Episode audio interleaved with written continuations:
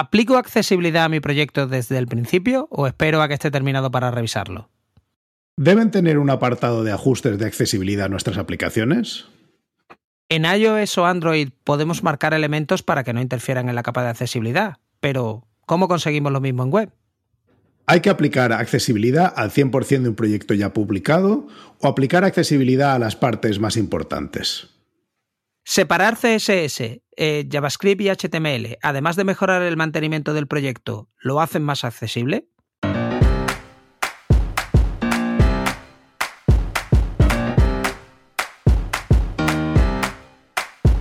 Bienvenidos a Unicode U00D1.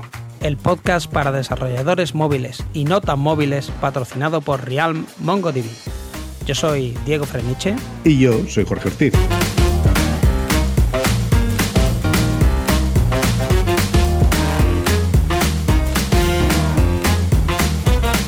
Unicode U00D1, episodio 25.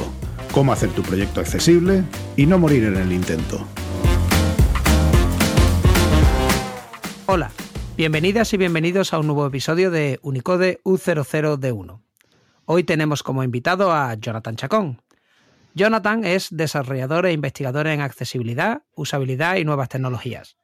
Actualmente trabaja en Cabify haciendo que sus aplicaciones, sus servicios y su cultura de empresa sean más accesibles. En su tiempo libre juega rol, lee mucho, tortura a Xcode con experimentos y publica algunas apps en la App Store. Eh, hola, ¿cómo estáis? Eh, eh, Jonathan, Jorge. Buenas. Hola, Jonathan. Qué gustazo volverte a tener con nosotros. Mismo digo. Bueno, hoy vamos a darle una segunda vuelta a lo que empezamos a hablar en, no me acuerdo si era el segundo episodio. No, en el, en el episodio 4. Jonathan repite y, vamos a continuar. En el episodio 4 vimos una introducción a lo que era accesibilidad y hoy pues vamos a profundizar un poco en, vale, ya sé lo que es la accesibilidad, muy bien, y si no lo sé, pues me voy y me escucho el episodio 4, que para eso ya teníamos a Jonathan. y eh, hoy lo que nos vamos a centrar un poco es en, vale, ya sé lo que es accesibilidad, cómo la aplica un proyecto. O sea, ya casos reales, concretos y tangibles, ¿no? Muy bien. Pues si queréis empezamos con las dos posibilidades que hay que las dos las he vivido y yo las voy a compartir sin nombrar a gente ni proyectos por lo que pueda pasar. Pues bueno, eh, tenemos unos conocimientos de accesibilidad y tenemos dos posibilidades. Meternos en un proyecto que ya está empezado o incluso terminado y quieren hacerlo accesible, o en un proyecto que justo estamos en la etapa cero, va a desarrollarse, va a diseñarse y tiene que ser accesible. ¿Qué es lo ideal? Pues lo ideal es empezar desde cero.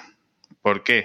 Porque eh, se impone, se impregna todo el tema de accesibilidad para no tener que ir parcheando, que es lo que hay que hacer cuando el proyecto ya está a medio cocinar o está totalmente cocinado. Y es por el tema que ya hablamos del concepto de que un parche para que funcione igual de bien que algo hecho desde cero, tienes que currártelo mucho. Incluso cuando yo era más joven decía que un parche nunca funcionaba igual que algo hecho bien desde cero.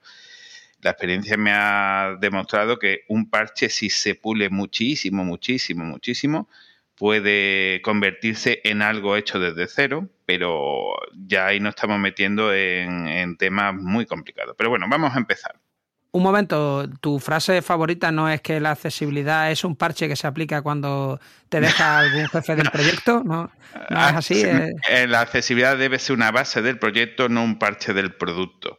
Eh, ah, sí, pero es que tú puedes convertir el parche en base y es algo de que os voy a transmitir que es cuando el parche eh, se impregna en, el equipo y en el producto en su base, pues ese parche acaba diluyéndose en unos cimientos del proyecto. Pero bueno, eh, lo vamos viendo.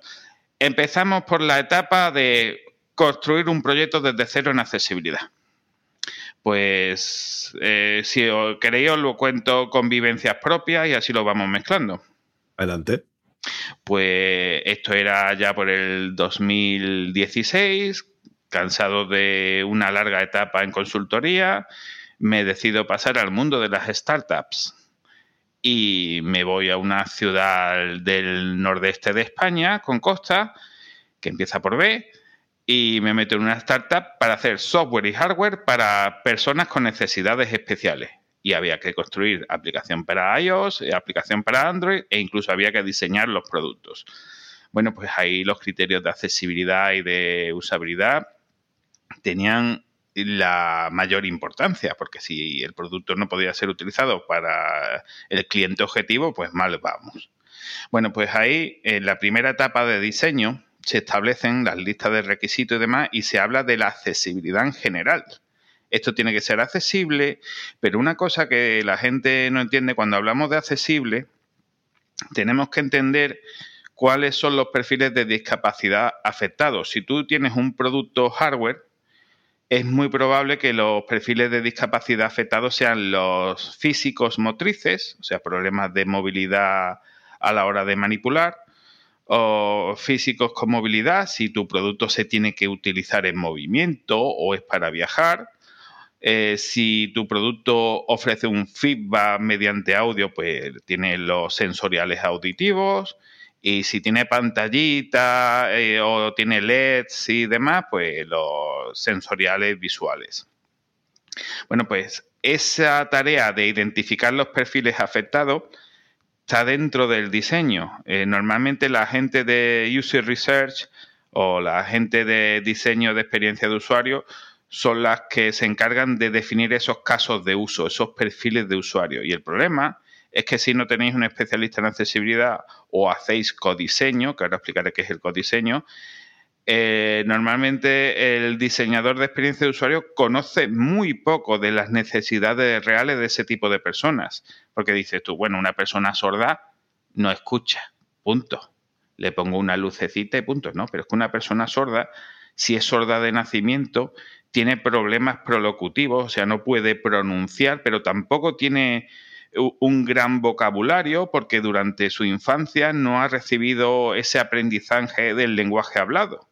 Y las personas sordas congénitas tienen una gramática y un vocabulario del lenguaje hablado y el escrito muy reducido. Por desgracia, utilizan y se apoyan mucho en el lengua, el lengua de signos, que es su idioma propio, pero eso va en detrimento del lenguaje escrito natural o habitual y el lenguaje hablado, por supuesto, que aunque puedan pronunciar, no gestionan el volumen o la dicción si lo están haciendo bien. Entonces, ese folletito de instrucciones básicos y demás que se entregan con los cacharros, lo más probable es que no solo las personas ciegas no lo puedan leer, sino que también las personas sordas no lo puedan entender. Y es algo que no hay todavía demasiada documentación sobre estos temas de forma eh, accesible a, las empresas y demás, porque eh, las empresas eh, piensan que la documentación para el diseño de productos, sean software o hardware, pues están dentro de las ramas de diseño de productos en industriales o en escuelas de diseño y demás, y no en las entidades encargadas de las personas con discapacidad. Entonces no hay todavía ese nexo de unión. Espera una cosa, Jonathan. Eso que estabas contando, que de nuevo, vamos, has entrado en un tema que para mí era absolutamente desconocido.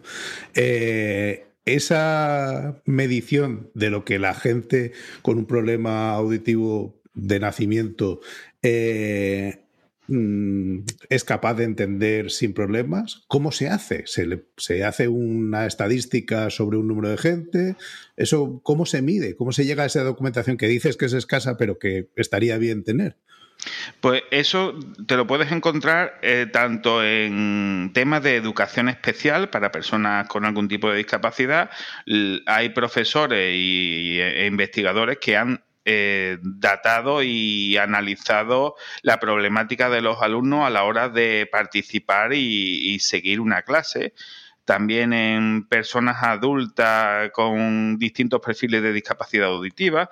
Eh, eso está todo documentado, pero no está todo unido en una única biblioteca, sino te tienes que ir a temas de educación especial, a temas de inserción laboral, a las propias asociaciones y fundaciones de personas con algún perfil de discapacidad y todavía está el trabajo de unirlo todo en un solo sitio. Y la forma de controlar ese nivel de estadístico es una casística todavía no cotejada. O sea, tú ves que de cada 10 alumnos con discapacidad auditiva congénita, 9 tienen problemas de aprendizaje a la hora de seguir la clase o de comunicarse. Dice tú, pues si de 10, 9 eh, es un 90% de, de esa probabilidad. Entonces mm, hay un hecho. Y ese décimo a lo mejor tiene una discapacidad auditiva menor que el resto. Y, vale, vale. Eh, eh, hay un tema de documentar y reunir que todavía está por hacer.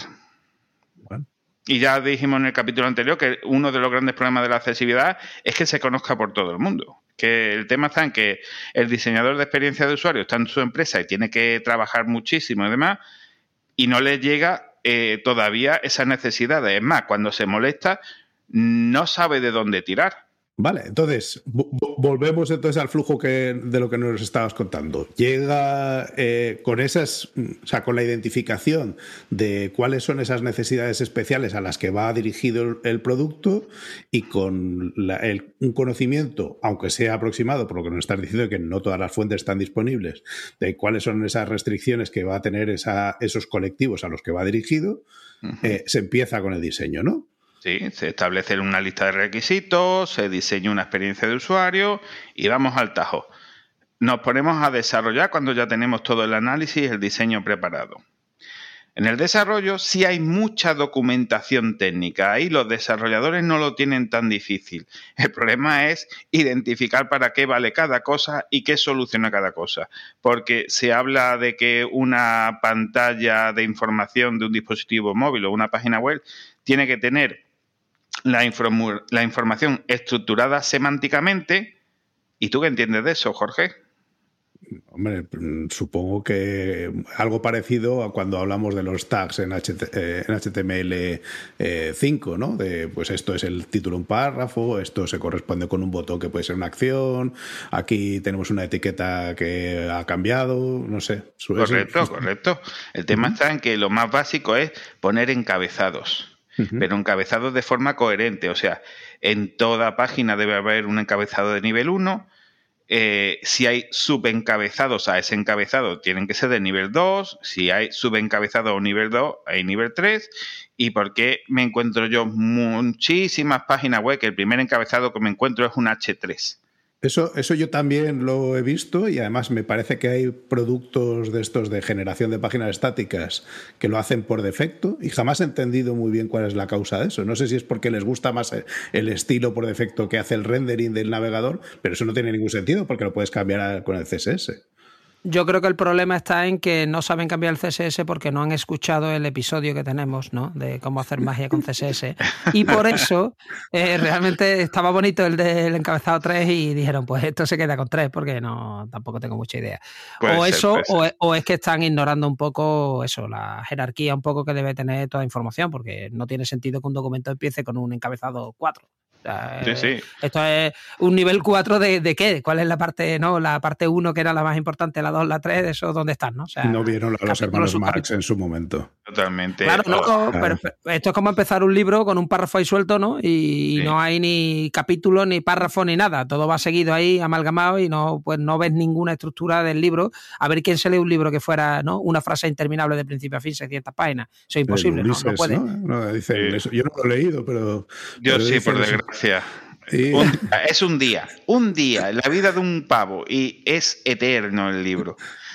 Pues sería igual. Eh, eh, yo, uno de los usos más estúpidos de encabezados fue en la página web de, la Casa Blanca, creo que en tiempo de George Bush Jr., que empezaron un H1, dice tú, vamos bien, vamos bien. Luego, un H2, dice tú, esto no debería ser otro H1 porque el H1 y el H2 no tienen nada que ver, no están relacionados, deberían ser dos H1. Luego me encuentro un H3, dice tú, ya me está tocando las narices. Luego un H4, luego un H5, luego un H6 y luego etiquetas de texto con letras grandes, porque ya no existe H7 en HTML5. Pero ellos entendían que si tengo un encabezado y quiero poner otro, tengo que pasar al siguiente nivel. O sea, la coherencia de agrupamiento semántico, esa parte no se perdió el capítulo de Barrio Sésamo, el diseñador, porque entonces, volviendo a encauzar la charla, hay mucha documentación técnica sobre accesibilidad, pero se tiene que entender bien por el equipo de desarrollo que esa es una de las tareas que al responsable de accesibilidad del proyecto también le, toca hacer, que, hay varias tareas comunes en el proyecto, tanto si empezamos desde cero como si tomamos a medio hacer o a medio terminar un proyecto y hay que hacerlo accesible. Bueno, pues desarrollamos todo el proyecto eh, y una cosa que siempre solicito a los jefes responsables es que cuando el proyecto tiene la primera iteración, hay que probarlos con usuarios. Bien sea con un focus group, un test de usuario, una prueba empírica. Y aquí hay que tirar de codiseño, que es involucrar al usuario lo antes posible en el proyecto. Si se puede involucrar en el diseño, mejor.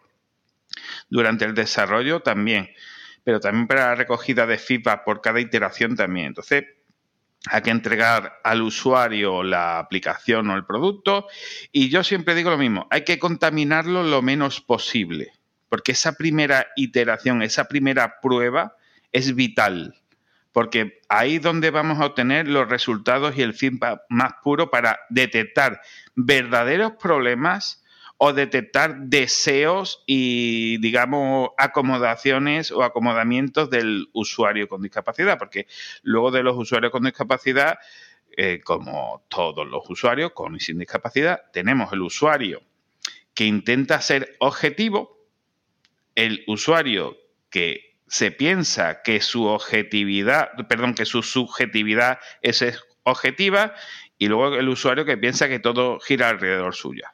Me refiero a personas que por ser em, mm, una persona ciega, por ponerme a mí de ejemplo, se piensa que su discapacidad es la peor o que tiene los mayores problemas o que todos los ciegos se comportan como esa persona.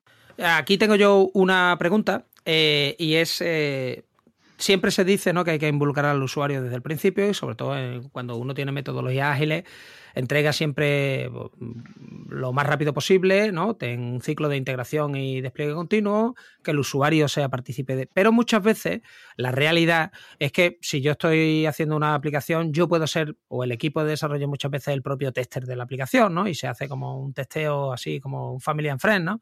O dentro del equipo y algunos de la empresa, porque básicamente yo veo la pantalla, entonces yo mm, puedo usar la aplicación más o menos bien, ya con gafas, ¿no? O sea, lo que ya sí tendría yo que testear ¿no? Como discapacidad, si el texto se ajusta y se pone más grande, ¿no? Por si la tengo que mirar sin gafas, pero eh, realmente yo puedo hacer casi como el testeo que yo haría para mí básico y por eso nos involucramos muchas veces al, usuario. En el caso de aplicaciones en los que la accesibilidad prima, eh, estás diciendo que es vital traerse al usuario de primera hora y que hay que contaminarlo lo menos posible. Pero al menos tendrás que decirle de qué va la aplicación o no, o lo sueltas ahí en la aplicación y que él te diga. Eh, a veces mm, hay que darle la información que se va a encontrar en la App Store de, hola, buena, queremos que pruebes este proyecto y le da la descripción de la aplicación que vas a poner en la App Store. Y ya está, o sea, y la persona abre la aplicación y vosotros lo que queréis ver es, lo primero, si es capaz de, entre comillas, ver la aplicación o, aunque la pueda ver, ¿no? Si tiene problemas motrices, si es, si es capaz de interactuar, si entiende bien los conceptos de la... O sea, ¿e-, ¿eso es lo que buscáis al principio o qué es lo que se busca? Sí, sí, sí, sí, la experiencia experiencia de usuario es suficiente aportando información, aportando eh, funcionalidad y aportando contenido. A veces una pantalla que vemos de, esto lo entiende cualquiera, introduzca su correo electrónico, aceptar, y un cuadro de texto. Introduzca su correo electrónico, ¿para qué?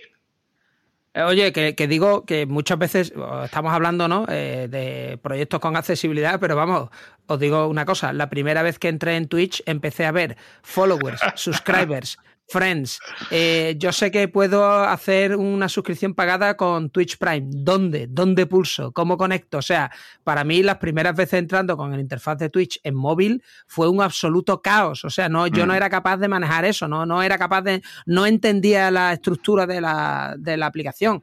Y bueno, llevo usando ordenadores desde hace un par de días, ¿no? Y, y era incapaz, o sea, al principio mm, era una lucha y un enfado constante como eh, tratando de ver canales en Twitch. No, yo decía, pero los chavales, ¿cómo entienden esto? Si esto es un caos lleno de cosas por todos lados aquí, los chats por todos sitios, llegando notificaciones, ¿esto qué es? ¿no? Entonces, que a veces no hace falta, ¿no? Eh, simplemente entra y dices tú, esta aplicación, esto, no es sencillo de, seguir. Pero, pero eso es porque es una aplicación eh, de una startup y para amiguetes. Si tú usas aplicaciones serias como Jira, se entienden perfectamente. No tienes ningún problema con lo que describe ahí, ¿no? volviendo a, la batalla de lo que decías de los eh, de involucrar a los usuarios. Eh, eh, ahí yo recuerdo que había una frase que era muy conocida de Steve Jobs de eso de los user groups y de los focus groups, que los usuarios no sabían lo que querían.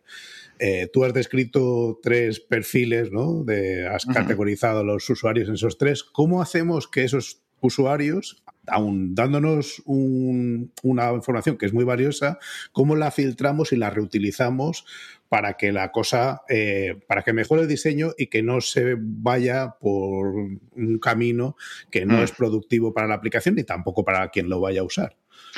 En esa primera etapa de diseño hay que tener clara eh, los objetivos a alcanzar en cada iteración, en cada sprint si en el primer sprint tenemos que tener eh, la ventana de login, la ventana principal y la de settings, tenemos que encargarnos de que esas tres ventanas estén terminadas y que recojan solo las cosas que tienen que recoger esas ventanas. Esto es lo del primer principio solid. De, Una clase solo se ocupa de una cosa, pues una ventana se ocupa de una sola cosa. No, no nos centremos en llenar de ruido y, de cosas inútiles. Entonces, cuando un usuario te dice, he podido hacer login, una persona con un perfil de discapacidad o sin discapacidad, lo interesante es mezclar. Eh, he podido hacer login, pero a mí me gustaría que la pantalla de login poder indicar que tengo discapacidad y no sé qué, no sé cuánto, y, también elegir el color de fondo de la pantalla porque este no me gusta. Por cierto, el color es uno de los temas de discusión en temas de accesibilidad, en temas de focus group con usuarios y el departamento de diseño que más quebraderos de cabeza trae. A nadie le va a gustar el color que se ha elegido, ni a los propios de diseño, porque el de diseño dice, voy a poner este color azul buenísimo de la muerte celeste pastel y voy a poner las letras en blanco. El de accesibilidad de... no hay suficiente contraste de color. Bueno, voy a oscurecer el azul. Y llega el usuario y te va a decir, es que a mí me gustan más los colores morados. Entonces volvemos a nuestra primera etapa donde dijimos, vamos a ver los requisitos. Y uno de los requisitos es que el color de empresa son tonos azulados no un azul en concreto. Si un color de empresa es un azul en concreto, ahí ya tenemos que negociarlo con temas de accesibilidad, porque puede ser conflictivo. Entonces, cambiar el color de letra para que haga contraste con el azul o poner algún marco, lo que sea. Pero bueno, si un requisito es el color de empresa, con ese criterio nos vamos al feedback del usuario y se pone rechazado y seguimos. Si un usuario pide en esa pantalla de login un acceso a los settings de accesibilidad de la aplicación, les decimos, es que la aplicación va a ser accesible por defecto. Si tú quieres que la aplicación utilice alto contraste, te vas a tu iPhone o a tu Android y activa el modo de alto contraste de tu teléfono, que la aplicación lo va a detectar. Si tu aplicación utiliza lector de pantalla, pues la aplicación va a ser compatible. Entonces, en principio, en un servicio solo software no debería haber settings de accesibilidad, sino que la aplicación se adaptase. los sistemas operativos móviles y de escritorio aportan información de qué se está ejecutando en el apartado de accesibilidad, tanto en Windows como en Mac, como en Linux, como en Android, como en iOS. ¿Está todo? No, pero se puede deducir. Entonces, pues podemos hacer que la aplicación sea accesible simplemente atendiendo a lo que ya se está ejecutando. Nos vamos a esa pantalla principal y te vas a encontrar usuarios que dicen que falta información y otros usuarios que dicen que hay demasiada información. Tiende a simplificar. Céntrate en el objetivo. haz las aplicaciones lo más flat design que puedas en temas de si mi aplicación es de la compra, carrito, catálogo y buscador. Si quieres poner algún método de navegación, puedes poner una barra de pestañas abajo para saltar entre secciones, pero céntrate en el objetivo de cada pantalla. Y así podemos ir filtrando si el feedback del usuario puede incorporarse como una nueva característica. Por ejemplo, el usuario dice, me gustaría tener filtros en el buscador. Y dices tú, hostia, pues esto está chulo. O me gustaría tener una posibilidad de, de exportar mi lista de la compra a Alexa para que me lo recuerde. Ah, pues vean, ya está aquí protestando una, perdón. Eh, entonces, ese feedback se criba según los requisitos y las posibilidades técnicas. Vale, entonces eh, ya tenemos esa, serie de, eh, requerimientos por parte de esos usuarios que hemos filtrado, que hemos trabajado en el diseño y ahora lo que entiendo que toca es empezar a aplicar y afinar. O, cuando, eh, cuando vamos haciendo la iteración de eso. Ya cuando hemos terminado esta primera iteración, que vemos que el feedback del usuario, en la siguiente iteración incorporamos ese feedback para solucionar esos problemas. Porque, porque una de las tareas que se hace antes y durante el desarrollo del producto es involucrar al equipo. Pero si queréis, eh, dejamos esa parte para cuando hablemos de hacer el proyecto, parchear el proyecto, cuando ya el proyecto ya está creado. Entonces, una vez tenemos ya pulido el desarrollo, pasamos a la última etapa que es la distribución. Y la distribución también tiene que ser accesible. Nuestro producto físico, nuestro producto software, se tiene que acompañar de una documentación y una ayuda para el usuario, aunque nadie se la lea que es una de mis mayores frustraciones, que me curro la documentación y a veces me apetece poner un flag de ¿cuántas veces han leído el manual? De casi 4.000 descargas, solo 20 usuarios han abierto el apartado de ayuda dice tú, ya no me molesto, pero siempre termino cayendo en esto. Bueno, pues la distribución, si lleva caja, debería ser una caja accesible y fácilmente manipulable. Si es para personas ciegas, puede incorporar un braille. Si eh, es un tema de una caja frágil, pues todo el tema, pero simplificar. No hagamos esas cajas de los años 90 que el producto era del tamaño de una naranja y poníamos una caja de zapatos hay que ser también ecologista y sostenible. Entonces, eh, es un apartado que la gente dice, en esto también hay accesibilidad, también hay accesibilidad en todo lo que rodea al producto. Eh, la accesibilidad tiene que rodear a todo el producto y el packaging y la distribución tiene que ser accesible también. O inaccesible. Quiero decir, inaccesible como puede ser, por ejemplo, todo aquel que se ha comprado alguna vez una tarjeta SD, sabe que ni con unas tijeras ni con un hacha eres capaz de abrir eso a veces, ¿no? Hay que tener más cuidado. Y eso, por ejemplo, está hecho así, para que, porque ese packaging, por ejemplo, está para que la gente no robe, básicamente, ¿no? Cuando esto está colgado en un blister, ¿no? Porque la gente no robe. Pero bien, una vez que me ha llegado a mi casa y tal, que no voy a robar, tío, podrían tener, como no, un empaquetado para gente que lo compra a distancia, que, oye, permíteme hmm. llegar a esto sin arañarme las manos y sin tener que usar tres tarjetas, o sea, tres tijeras y dos hachas, y luego otro para, colgarlo en un centro comercial que sí, ahí sí lo tienes que proteger, pero es que hay empaquetados que cuesta la vida abrirlos, o sea, hay muchos de estos que lo tienes que poner boca abajo y, cogen, hacen como el vacío y empiezas ahí a sacudir la caja y en teoría tiene que abrir como muy suavemente y tal, y te pegas dos días, ¿no? Para aquello bajando poco a poco y tú, Dios mío, esto, esto cuesta abrirlo. Sí, sí, y eso son cosas, cosas físicas. Os voy a enseñar un empaquetado físico que a mí me encanta y está muy bien estudiado. Diego, descríbelo tú. Eso no, nos lo vas a enseñar, lo cual es muy, muy visual en un podcast. Es una caja de un MacBook Pro, eh, que es un portátil de Apple, como todos sabéis. Las cajas estas suelen ser un cartón bastante duro y la tapa se desliza, suele tener bastante peso la parte inferior entonces la idea es que tú lo sujetas por la tapa superior y solamente el peso del portátil hace que la caja deslice y se abra, ¿no? Claro, y la distribución de los elementos dentro es muy sencillo porque siempre dejan un mm. hueco para meter un dedo. Para poder tirar para arriba, está muy bien diseñado.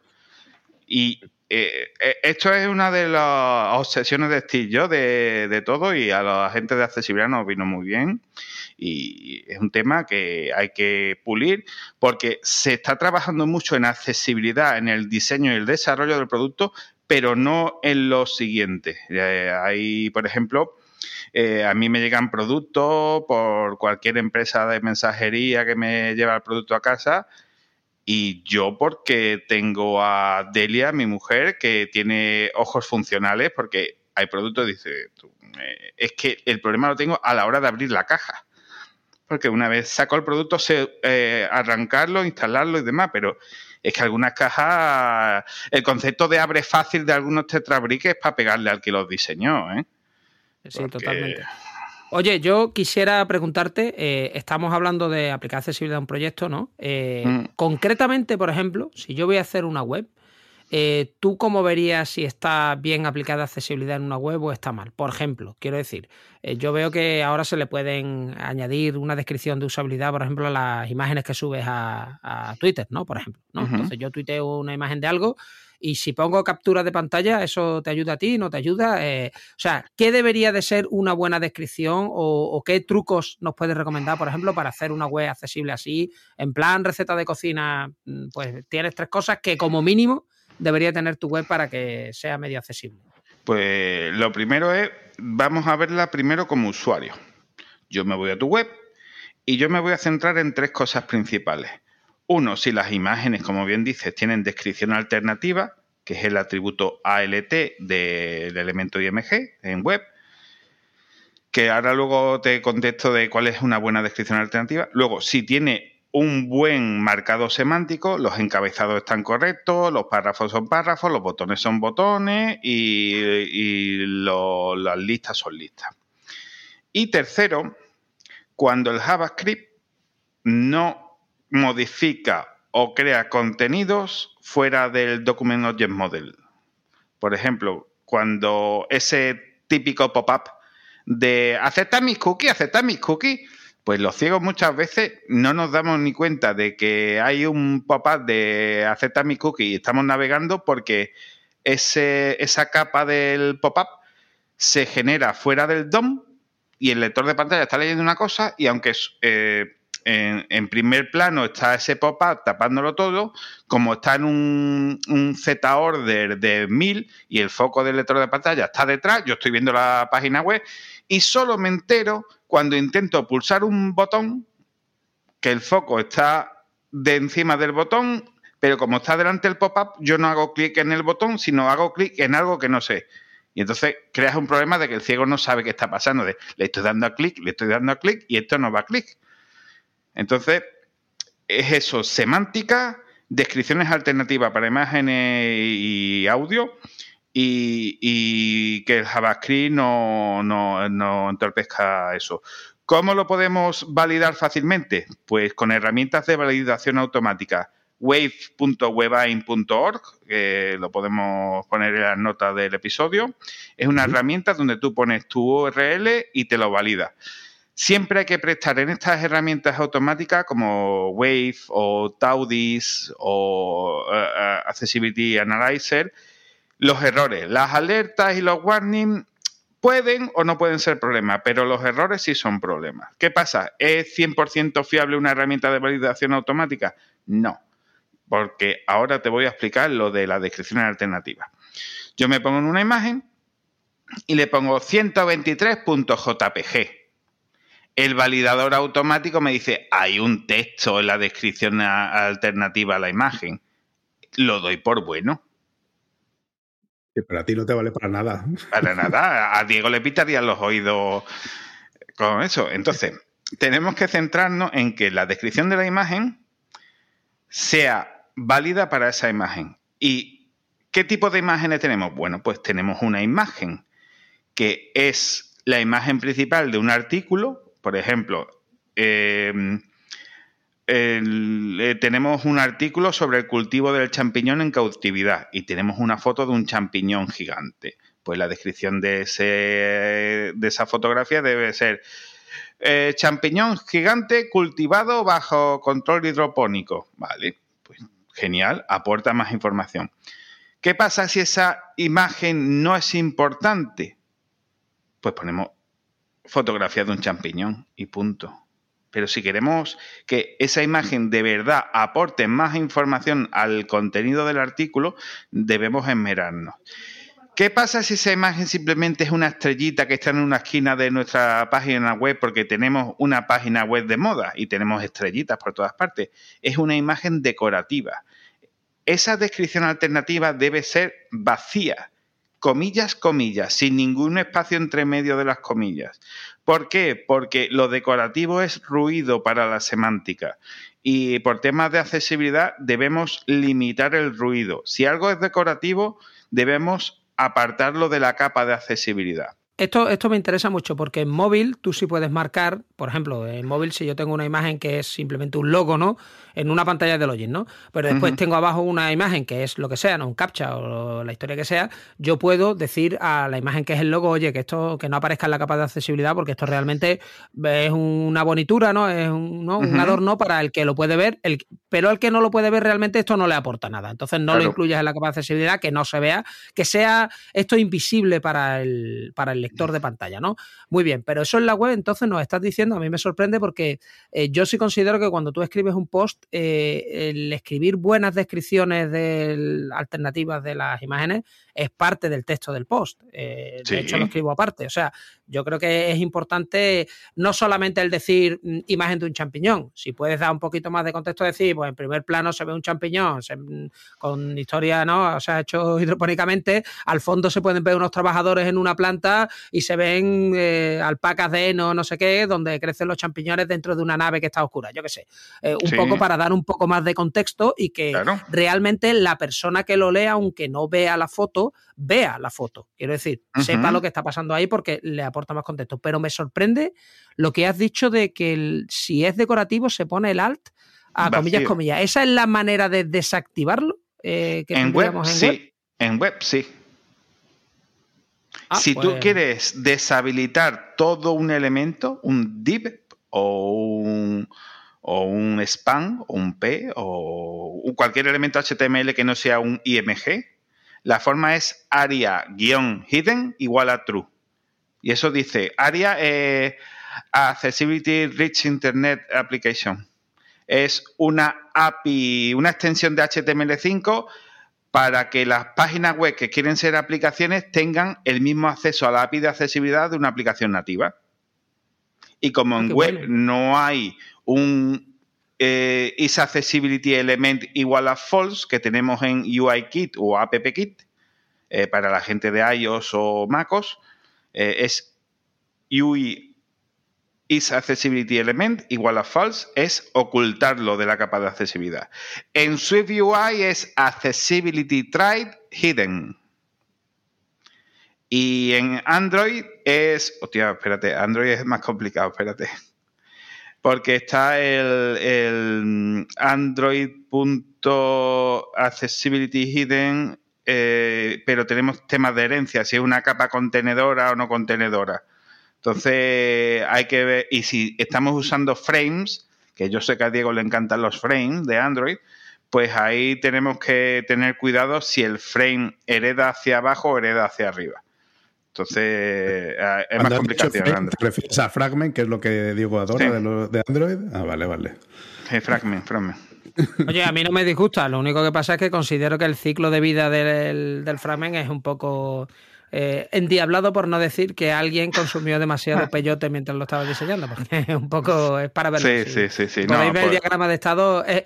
sería un, o sea, hacer ese diagrama de estado sería un perfecto examen eh, durante la carrera de, ya sabéis diagramas de estado, bueno, demostrarlo, ¿no? O sea, ahora es el momento de verdad de demostrar que sabéis hacer pues, esto, ¿no? Pues está complicado que los fragments suelen afectar bastante caóticamente al estado de accesibilidad de la aplicación en Android. Y me alegro que el Jetpack Composer esté ganando la batalla porque ahí volvemos a un poco de estabilidad. Entonces, por ahí bien. Bueno, pues eh, el, tema de tenemos nuestra página web, tenemos la herramienta de validación, pero ahora nos vamos al, site de desarrollo, al lado del desarrollador. Si tú tienes un punto HTML que contiene CSS, JavaScript y código HTML en un único fichero, vamos mal. Muy, muy mal. Dilo otra vez que, yo creo que todavía no, no ha cundido. ¿Cómo de mal? pero que muy, muy, muy mal, muy mal, pero de mm, cámbiate de profesión porque esto hay que meter la tijera, el machete y la excavadora, porque hay que separar CSS por un lado, HTML por otro y JavaScript por otro. Es obligatorio para el futuro del proyecto, no solo en accesibilidad, también para su mantenimiento. Y ahora voy a explicar por qué hay que separar todos los estilos CSS y sacarlos del HTML o el JavaScript. Hay personas que tienen perfiles visuales o incluso eh, motrices curiosos, que están dentro de un perfil de discapacidad, pero en realidad tienen una acromatía o tienen un problema de Parkinson. Bueno, que no son totalmente ciegos al color, no son totalmente incapaces de usar un ratón, pero tienen problemas muy particulares. Bueno, pues los navegadores web permiten cargar páginas de estilo CSS personalizadas, en las que los botones tipo input o tipo button tengan un min width o un min size definido para la gente que no tiene tanta destreza a la hora de hacer clic o eh, los colores grises pasteles los oscurecen. Bueno, que en CSS yo creo que ya vosotros sabéis que se pueden hacer verdaderas virguerías. Pues hay gente que se personaliza su hoja de estilo y entonces a la hora del evento load de una página web, el navegador dice, Tata ahí, carga tu hoja de estilo y yo superpongo la, personalizada del usuario para corregir las, posibles deficiencias que tú vas a tener. Cuando el estilo está dentro del punto HTML o el punto JavaScript, o, eh, aparece por JavaScript o por HTML y no desde una hoja de estilo, esa superposición se pierde, esa personalización no se puede realizar. Entonces, estás creando una barrera de accesibilidad por no tener en cuenta unas simples reglas de separas el contenido del diseño y la funcionalidad, que lo dice cualquier tutorial básico de haz tu página web. Leñe, y, que te va a hacer la vida más fácil, incluso para el mantenimiento, del, propio, de la propia página web. O sea, que no es solo por tema de accesibilidad, que también, sino por tu propia tranquilidad de poder luego hacer las cosas y cambiarlas como corresponda. Yo me acuerdo eh, una breve anécdota, un compañero que estaba haciendo una página web para un cliente y el cliente dijo, oye, ¿podemos hacer que en Navidad la página web tenga colores navideños? Y él dijo, no. Y yo le dije, sí, porque era mi oportunidad de pincharle para que exportase todos los estilos CSS fuera del HTML. Pues nada, se pasó una semana llorando haciéndolo. Entonces, volviendo al camino, que llevamos un, rato y... Eh, no, no, no, no, que va, por favor. Eh, mm, hay que eh, involucrar al equipo que lo has mencionado antes, pero lo has dejado, has dicho, luego le voy a dar un empujón a esto. Mira, pues ahí empezamos con el segundo camino. Te involucras en un proyecto que ya está a medio hacer o incluso está terminado y quieres meter la accesibilidad. Eh, en ambos caminos hay que involucrar al equipo. Entonces, ¿cómo se hace esto?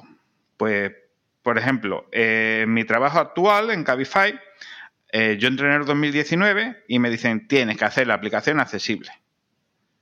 Y yo les dije, no, tengo que hacer vuestro servicio accesible. Y ellos no lo entendían. Dios, ya te lo explico yo, tú tranquilo.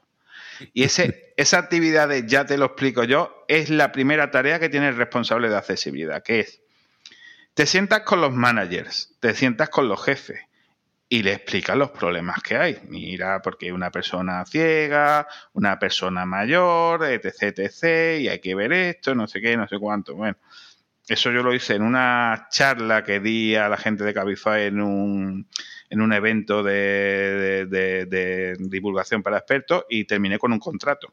Con eso quiero decir que hay que currarse mucho en las charlas. Eh, bueno, pues involucra a los jefes, los jefes te dan luz verde y hay que dejarles claro dos cosas. esto hay que hacerlo bien y esto nunca se va a terminar. Porque la accesibilidad no, no es de yo hago esto accesible y punto. Y ahora vamos a, ver por qué. Hablas con los jefes, ¿vale? Genial. Y ahora empiezas con los compañeros, los desarrolladores, los diseñadores y demás. Yo en Cabify he tenido suerte porque el equipo de diseño ya estaba concienciado, porque sabían que había problemas, tema de contraste de color, tema de, grosor de líneas de diseño, tema de distribución, bueno, ahí bien. Pero en desarrollo los pobrecitos míos, eh, oye, esto de accesibilidad, ¿cómo va? Y ya tenían una aplicación tanto en Android como en iOS corriendo. En el backend no hay que tocar demasiado. Y, el tema era de esto de accesibilidad, ¿cómo va? Lo primero que haces es ver el proyecto y a la vez que das el proyecto, das charlas a, a los distintos equipos de desarrollo. Vas explicando qué es la accesibilidad, vas explicando a cada equipo, según la tecnología que utilicen, cómo funciona su API, porque no todas las APIs de accesibilidad funcionan igual. Dependiendo si el proyecto está hecho con RX Swift, eh, con Vine, o está hecho con programación orientada a objetos como siempre, o es un flujo más tipo orientado al ciclo de una activity en Android, la API de accesibilidad va a encontrar unos problemas u otros. Y hay literatura al respecto y demás, pero claro, Aquí ya depende de la destreza del profesional de la accesibilidad, si se ha pegado con todo eso o no se ha pegado. Pero bueno, eso es otra historia. Luego hay que hablar con la gente que hace los copies, o sea, los textos para la aplicación, eh, la gente que va a hacer los diseños. Y el problema está en esta industria que hay bastante movimiento de empleados. Llegan nuevos empleados, llegan viejos empleados, y aunque tú hayas dado charlas y las hayas grabado, la gente nueva no se la va a ver. Entonces tienes que ir, hola, buenas, estoy aquí en vuestro daily diario, vengo a molestar. Y, tienes que hacerte presente cada X tiempo para que no se olviden. ¿Por qué? Porque aunque dentro de la planificación del proyecto la accesibilidad ya se reconozca como un requisito, eh, los equipos tienen otros temas. Tú vas al backlog y dices tú, uh, problema urgente, un hotfix, y te olvidas y porque no lo tienes interiorizado. Entonces, también otro equipo que hay que involucrar es el equipo de QA, eh, la gente de testing. Y hay que automatizar los test de accesibilidad. ¿Se pueden hacer? No todo. Entonces, pues te toca hacer también experimentación y yo, por ejemplo, estoy desarrollando ahora para Cabify un framework de autotesting de accesibilidad para iOS, porque aunque existe el monitor de accesibilidad de Code, eh, podemos contar con los dedos de una mano los desarrolladores de iOS en España que lo utilizan de forma habitual. Porque es una herramienta confusa, que no está integrada en Scout. Le pasa como le pasaba a Interface Builder cuando estábamos en Scout 4, que eh, había gente que dedicaba un día a arrancar esa aplicación para diseñar todos los layouts y luego Scout, porque tener las dos abiertas mm, te consumía un montón de recursos, pero bueno, no está integrado. Entonces, pues bueno, pongamos nosotros el parche, hacemos un framework, lo integramos y testea la accesibilidad. En el apartado de QA, involucrar también a los profesionales, tanto en desarrollo como en diseño, de si no le da la vena de, ay, pobrecito ciego que viene a contarme la historia, de que tu padre envejece, tío, y si tú no quieres a tu padre eres mala persona. Eh, mira a esta gente de los bancos que se ha hecho muy conocida esta noticia, ¿no? De somos mayores, no somos idiotas. Eh, que yo creo que, vamos, yo personalmente respaldo de todo corazón que al final la gente tiene que poder acceder a una cosa que es una necesidad en la sociedad en la que vivimos. Claro, ahí el problema está en que se está generando una tecnofobia que puede ser peligrosa. El problema está en que eh, en el diseño de experiencia de usuario de los cajeros seguimos con la misma mentalidad que en el año 80 de 1988. Y, yo creo que ya ha llovido suficiente. Eh, hemos pasado por distintos modos de diseño de experiencia de usuario como para actualizar eso. O sea, que, que un cajero automático sea una máquina de yo te digo qué es lo que hay y tú adivinas lo que pongo, aparte del vocabulario que se utiliza en los cajeros, que hay que ser técnico financiero para entenderlo a veces, de yo quiero sacar dinero. ¿Dónde está el botón de sacar? Hay una cosa que dice devengo. ¿Devengo qué? Es que el lenguaje también es un tema de accesibilidad. Bueno, pues eh, eh, estamos con el proyecto ah, divulgando para que la gente se implique, les das charlas de cómo hacerlo con UIKit, con Android, con web, con lo que haga falta. ¿Quién dijo miedo? Pero es que tú además tienes que ir planteándote cómo parchear el proyecto que ya está en la calle. Hay tres posibilidades.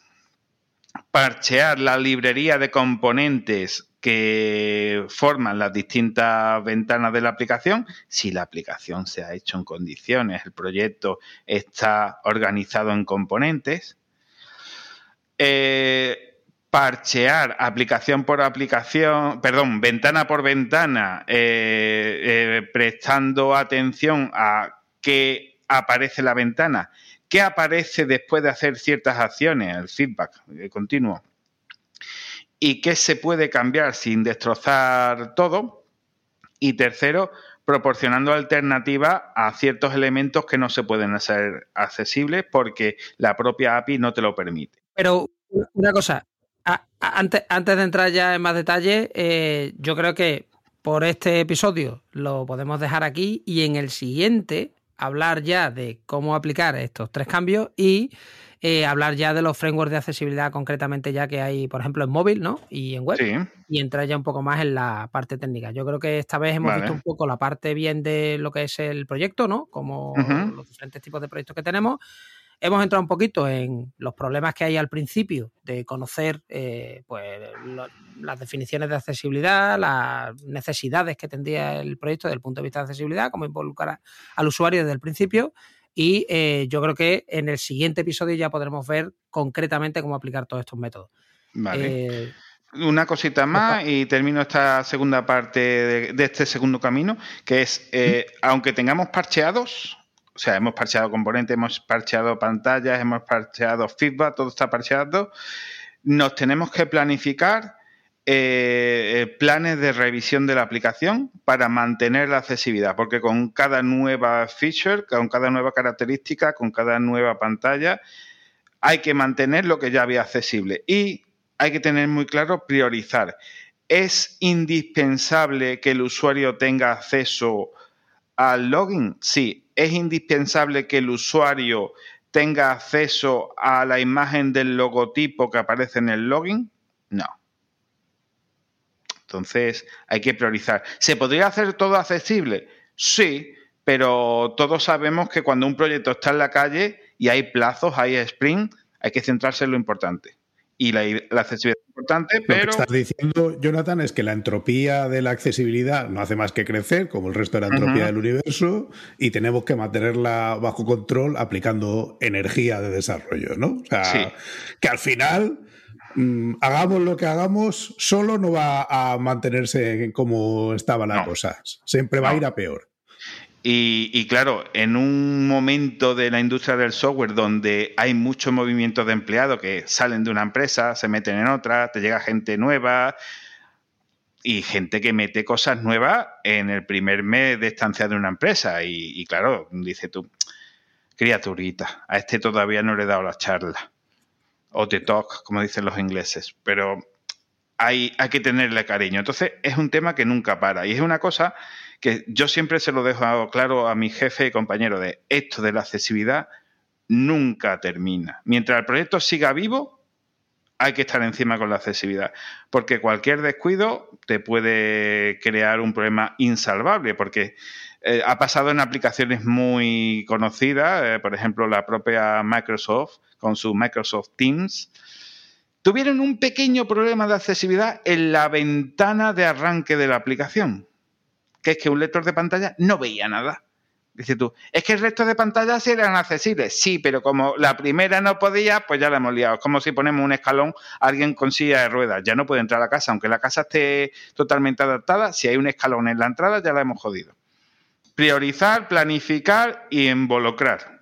Eso en los dos caminos es muy necesario. Muy bien, pues yo creo que hemos hecho buen repaso desde luego, para mí eh, ha habido un montón de cosas que ni me había planteado, con lo cual espero que también le haya sido útil a quien nos escucha.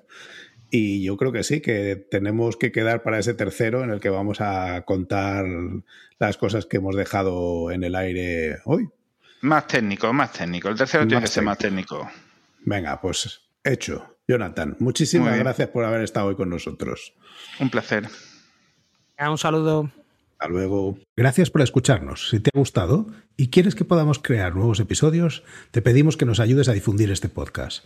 Puedes decírselo a tus compañeros, retuitear cuando anunciemos nuevos episodios, suscribirte para que se descarguen los nuevos episodios automáticamente o todavía mejor, puedes ponernos una valoración espectacular en tu plataforma de podcasting. Si tienes sugerencias sobre cómo podemos hacerlo mejor o propuestas de invitados o contenidos, ponlo en un tuit incluyéndonos a Diego arroba de Freniche o a Jorge J.D. Ortiz. Te recomendamos atender a los meetups de Realm. Tienes el enlace en la descripción. Y si tienes dudas sobre Realm o MongoDB, puedes participar en los foros. Si podemos aportar algo a tu comunidad, estaríamos encantados de atender a vuestros eventos, podcasts, conferencias o meetups. Por último, queremos recomendarte nuestro podcast hermano en inglés, The MongoDB Podcast, presentado por Michael Lynn y en el que se entrevista a desarrolladores, emprendedores y empresas lo tienes disponible en las principales plataformas de podcasting. Esto es todo por este episodio de Unicode U00D1. Hasta la semana que viene.